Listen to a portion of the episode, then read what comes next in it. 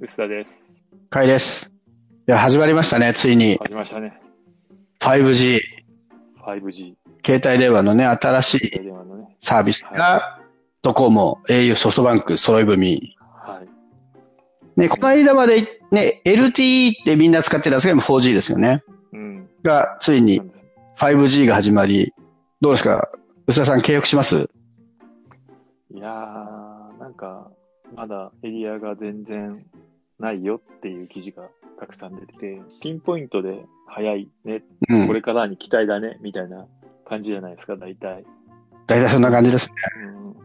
うん、いつかは 5G になるといいなとか、ね、5G になったら家の回線もこれでいいじゃんとか思うんですけど、今手出さなくていいかな、みたいなメディ方ですけどねメディアの。人なのに初物買いしないんですか？ドコモとかもう契約できてた気がするな。3月末ぐらいから。うんうん。うん。なんかね、スマホも対応のがちょこちょこ出ていやーこれでも、やっぱ最初ってどうしてもアンテナ1から立て直すから、うんいきなりね、今みたいなエリアにできるわけないはいはい。変さと、ね、オリンピックより前になんとか始めなきゃっていうので始まったんだけど、まさかのオリンピック延期っていう、ね。あと1年あったらもうちょっとね、エリアちゃんと広げられたんだろうに、そうですね。ちょっとね、間が悪い。結局頑張ったのにオリンピック延期しちゃったよって悲しい感じですけど。うん。でも始まっていることは重要なんじゃないですかね、こういうのって。うん。まあね、まあエリアがね、今回、頑張ってオリンピック前に始めるためだったと思うんですけど、はい。ドコモが150箇所。150箇所。で、ソフトバンクもなんか東京駅とか有楽町みたいな感じで、新宿は使えないみたいな感じで、結構限定的らしく。はいいや、なんかね、これ僕は e モバイルを放送させますね。e モバイルでこんなのやったんでしたっけ？あの、e モバイルって、もう今やね、e モバイルってなくなってしまって y モバイルになってソフトバンクのね、あの、系列になってますけど、うん。えドコモ、KD やソフトバンクに対抗する会社として出てきて、えうん。高速通信できますよ、みたいな感じで、最初データ通信だけやってたんですけど、結構あれもまあ限定的な山手周辺ぐらいとか、はい。で、あの、ハンドオーバーもそんなにできないような感じでやってて、駅ではめちゃめちゃ速くて、しかも定額で使えるみたいにやってたんですよね。うん。で、まあそこだけはすごい速いし、使えるし、安いから、はい。まあとりあえず入って損はないよね、みたいな感じで、はいはちょこちょこユーザー増やしていって、い。うんで一時期ね、なんかデータ通信はみんな e モバイルにしてた時期が、はいはい。結構ありました。今回ね、e モバイルの役目を楽天が頑張るんでしょうけど、まあ最初はね、アンテナ立て大変そうだなっていうので、はいどうそうなっちゃいますよね。でもさ、5G で繋がんなくても別に 4G で繋がるわけでしょそうそう、そうなんですよね。うん。だから、しかもなんだろう、e, e モバイルって言うとちょっとかわいそうかなっていう。e あーまあ確かにそうですね e モバイルはちゃんとね、お金も取ったわけでしたけど。うん。いや、だからまあ 4G でさ、そんな不満ないじゃないですか。まあ、そうですよ。4G 不満ないんですよ。そう。だから、まあ、5G できたら嬉しいぐらいな、ね、ちうんょっとめず、珍しいポケモン的な感じで今のところあるんだなっていう。そうなんですね。なんか、3G から 4G はうん。結構速くなるなっていうのがうん。はい。あったんですけど、4G まで速くなっちゃうと、はい。あれだって普通に数十メガとか出ちゃうじゃないですか、調子がいいと。うん。なんかどっちかっていうと、あの、昼と夜混むのが遅くて嫌だぐらいの話。うん。技術自体はそんなに困んないというか。うん。まあね、多分 5G になったらそれで混まなくなるっていうのもあるんでしょうけど、かね、4G が全然満足なので、そうなんだ。悩ましいですね。まあ、その分あれですね、ドコモ、ドコモというかあの、みんな3社持っていう意味のドコモですけど、はい。うん、料金プラン別にね、ほぼ無料とかでやってるから、そうですね。プラス1000円でキャンペーンでも出るとか、なんかそんな感じでしたっけ？あんまね、あと新端末がみんな 5G 対応で出てくるから、はみんな普通に 4G で別にいいけど、端末が 5G 対応してるなら別にそれでいっか、みたいな感じで端末ちょこちょこ買い替えていって、で、いつの間にか 5G みい。たいな感じですよね。うん。なんか 3G から 4G の頃に比べると、なんかそうやってしれっと変わっていくのかな、みたいな雰囲気がありつつ。まあね、5G、どっちかというとね、こう、なんだろう、法人とか、なんかすごいね、B2B だとか、産業向けみたいな感じで使われるようなイメージですけどね。まあでもね、4G で十分なんですよね。最近、結構キャリアが容量をものすごい増やしてきたじゃないですか。携帯電話キャリはいそうなんですよね。あれね、使い切れないですね。いいじゃないですか。うん。ねなんだっけ、ドコモとか、ギガ4 30ギガで、なんかキャンペーンで60ギガとかしてるんでしたっけ、60ギガって、ねだって、1ヶ月30日ですよね。1日2ギガとか使うってことでしょ？すごいっすね。あ、あの2ギガか。あ、でもそうか。僕がアプリはさすがに外でアップデートしないまでも、うん。多い、普通に使ってで20ギガぐらいだったんですよね。今まで。はい。うん。で、ちょっと20ギガでさすがにずっと MVNO でやってたんですけど、はい。タッはって言っても、今、大手キャリアに回線変えたんですけど、今度一気に60で、60は使い切れんわっていうなんか微妙な感じですね。なんか無理して外出中にアプリアップデートとかしてます。僕も普段もう10ギガぐらい、10ギガいかないぐらいかな、7、8ぐらい。まあなんか、昔は7ギガで、ね、数年前までは7がなんか目安になってたんで、うんそこで使いこなす習慣がそう割とつそういてなってましたよね。なんか 3G の頃ってうん。使い放題だったじゃないですか。はい。だからなんかね、あの、今は懐かしい iFi みたいな、うんなんかあの、無線 LAN SD カードとか使って、はいスマホ連携して撮った写真片っ端からアップロードみたいな、やってたりはしたんですけど、なんか7ギガで制限されてから、なんかちびちび使おうってなっちゃったんで、こんなに多いと使い切れないっていう。そう、結構節約が身についちゃって、音楽とかね、あの、ストリーミングで、昔は結構ダウンロードして、キャッシュして、あ、やってましたそれだね。けを聞くとか、そういうのはさすがにやらなくなったというか、まあ、ほぼキャッシュしなくなって、うん。とかはちょっとありますけどね。30とか、使い切んないですね。使い切ったことないですね、今のとこ30は使い切れないですね。ろ。うんわざとやろうと思ったことないし。まあでも逆にあれですよね。多分使い切る人ほぼいないから、別に60とか言ってもそんなに困らないんですかね。でしょうね。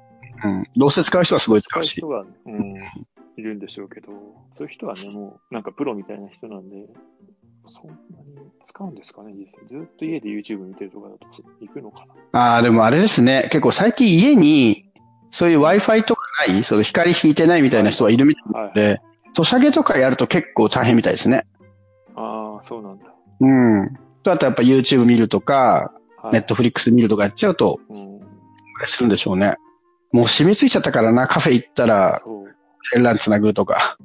ああ、それはそうかもわかんないですね。店の Wi-Fi 探すか。まあ、まあ、僕は割とテザリングとかでやっちゃいますけど、パソコン開くときもね。しかも、あれなんですよね。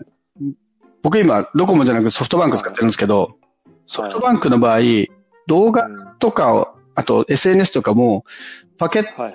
ト、対象外になるんですよね。データ通信量の。ああ、モンスター的な、ちゃらモンスターなんか今ね、料金プランがまた変わって、はい、メリハリあ、そう。とかいうのなんか感じまあ中身はそんな変わってないっぽいんですけど、そう。相変わらずあれですよ。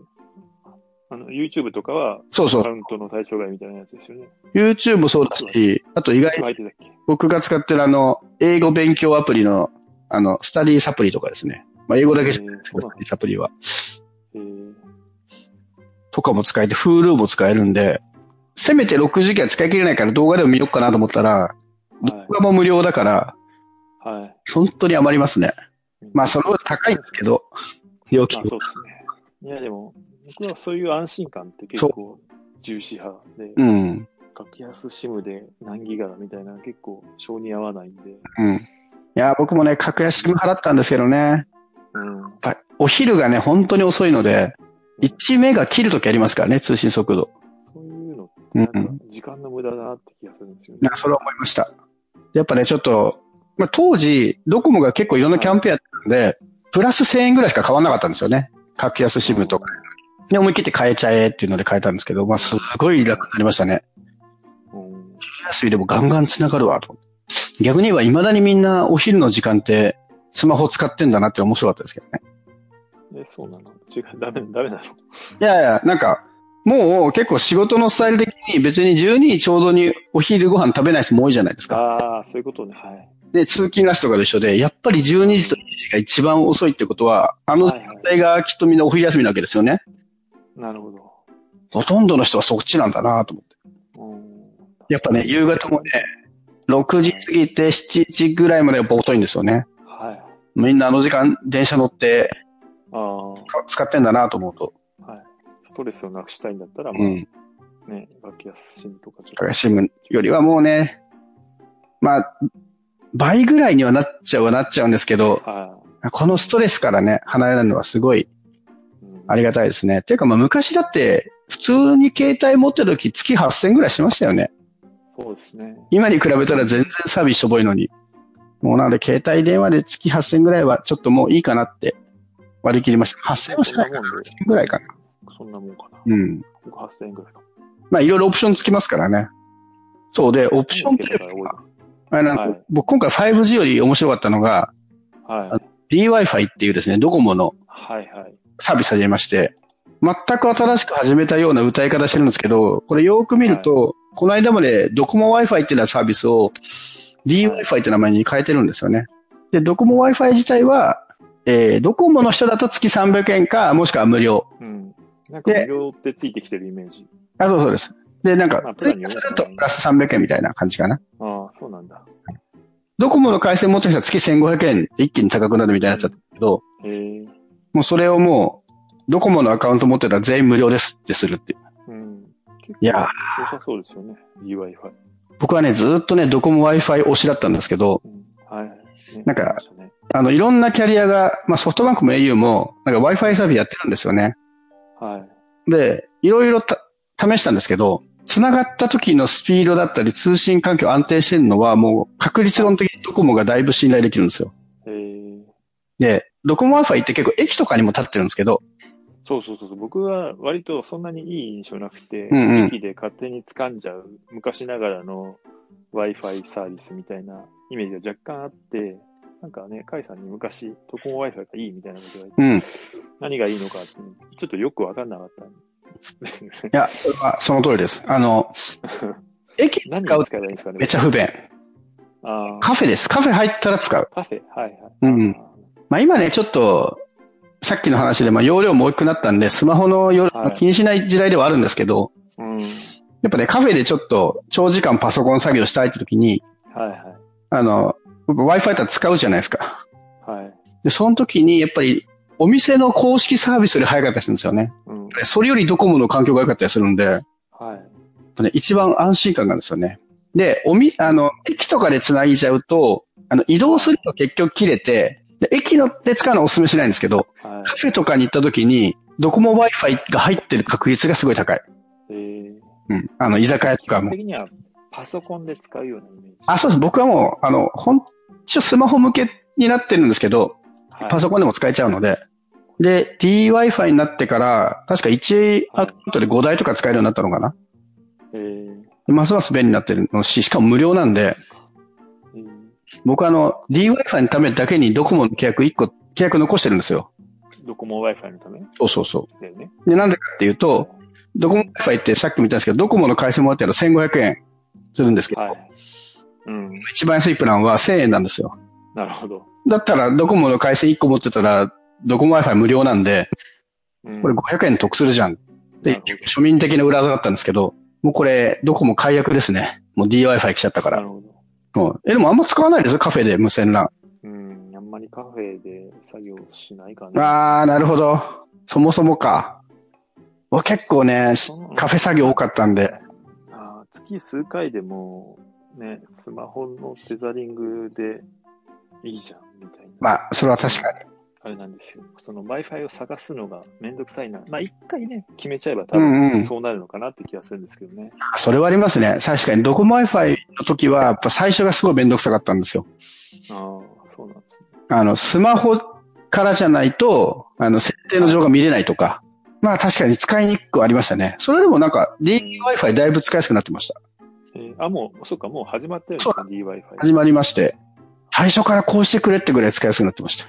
なるほど。うん。で、無料でしょ。無料らポイントクラブ会員であれば無料。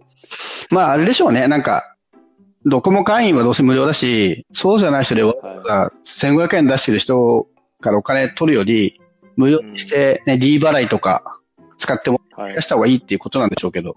でしょうね。うん。いや、なんかドコモにして思い切った施策だなと思って、ちょっと面白いです。うん。僕も使ってみようかな。ぜひぜひ。いや、もう一回設定しちゃえば、いや、D-Wi-Fi はだいぶそうなってるんで、うん。そう、テザリングとかね、スマホとか操作必要じゃないですか。多分、PC にね、一回設定を覚えさせれば多分、すぐ入れるんですよ、あ、そうですね。で、PC だと、うん。あの、まあ僕はちょっと昔ながらのやり方やってるんで、はい。起動して、Wi-Fi つなぐと自動的にブラウザが立ち上がって、はいはい。ボタンポチッと押すだけなんですけど、はい。まあ設定によってはもう本当にパソコン立ち上げたらすぐつながる設定もできるんでそう、そう。開いて、うん、そうなるんだったらね、もういいなとは思いますね。でね、自動接続にしといても、あの、カフェだったら動かないから、駅でね、やっちゃうと、なんかその駅にいるときはいいけど駅出たらまた繋がんねえとかなるんで、はい。うん。まあ使い道ないですけど、はい。ね、ちょっと、でもこれちょっと面白いと思うのが、そうやって 5G を前にして、うん。どこでもた、繋がるよっていうのの、はい。デモ体験を DWi-Fi でさせてるのかなと思って。えー、そうなのかな。で、考えるかもしれないですけどね。うん。